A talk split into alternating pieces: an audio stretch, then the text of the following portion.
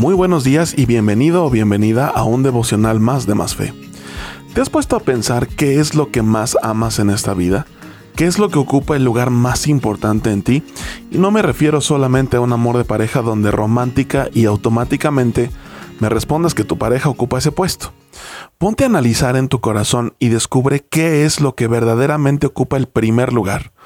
Cuando las personas hacen este ejercicio, algunos descubren que lo más preciado en sus vidas es su carrera, la preparación académica que obtuvieron, el reconocimiento de los demás, sus hijos, su pareja, e incluso en algunos casos las personas descubren que el centro de su corazón lo ocupan posiciones o cuestiones meramente materiales. Dios te ama como nunca nadie te va a amar.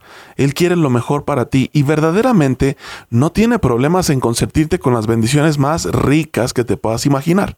Esto incluye relaciones personales, éxito en tu trabajo, bienestar económico y muchas otras cosas. Sin embargo, todas ellas son pasajeras y algunas inclusive producen daño a largo plazo. El bienestar económico, por ejemplo, es algo muy bonito y no tiene nada malo en sí. Pero hay un reto para quienes alcanzan una posición económica cómoda, no caer en el orgullo. Como nada en este mundo, la riqueza trae consigo, por ejemplo, un gran riesgo de que te sientas más que los demás. Por eso a muchas personas Dios les responde plenamente con un no cuando le piden más riqueza. Y a otros incluso les permite ahogarse en sus propias riquezas y experimentar el sufrimiento que el mal uso y la obsesión por ellas trae. Cuando esto sucede, las personas experimentan una tristeza sumamente oscura. Es muy duro ver a las personas perder aquello que ocupa el centro de sus vidas. Pero en la mayoría de los casos esto es lo que sucede. Las personas no somos eternas, el dinero va y viene. La preparación académica es satisfactoria hasta que alguien te supera en título y experiencia.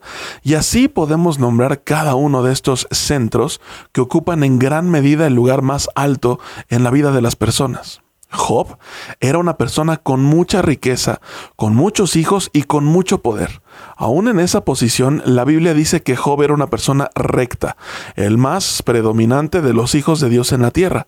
Y un día Satanás le perdió permiso a Dios para tocarle y quitarle todo. Por supuesto que Satanás quería destruirlo, pero Dios no lo permitió y por el contrario usó las obras de Satanás para que Job pudiera tener más claridad en el orden de prioridades de su corazón. Cuando todo se perdió, las palabras de Job nos hacen ver claramente qué es lo que ocupaba el centro de su corazón. La Biblia dice en Job eh, capítulo 1 versículos del 20 21 lo siguiente, desnudo salí del vientre de mi madre y desnudo estaré cuando me vaya. El Señor me dio lo que tenía y el Señor me lo ha quitado.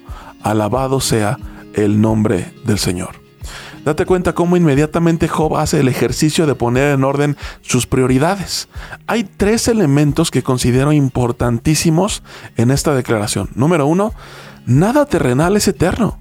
Ni las personas, ni las posiciones, ni las posesiones, ni los títulos son eternos, solamente Dios. Número dos, Dios está en control. Job afirma que Dios le ha dado y Dios le ha quitado.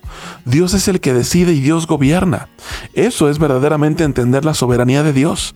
Pero también afirma número tres que nada es nuestro.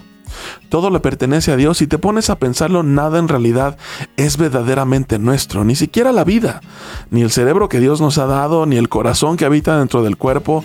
En realidad nada nos pertenece porque nada hemos creado.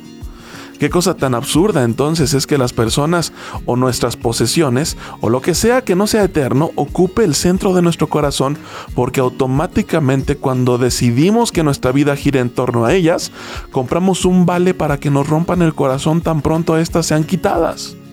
Pero hay quien, hay alguien en realidad que puede ocupar el centro de nuestra vida y de nuestro corazón que jamás se nos va a ser removido.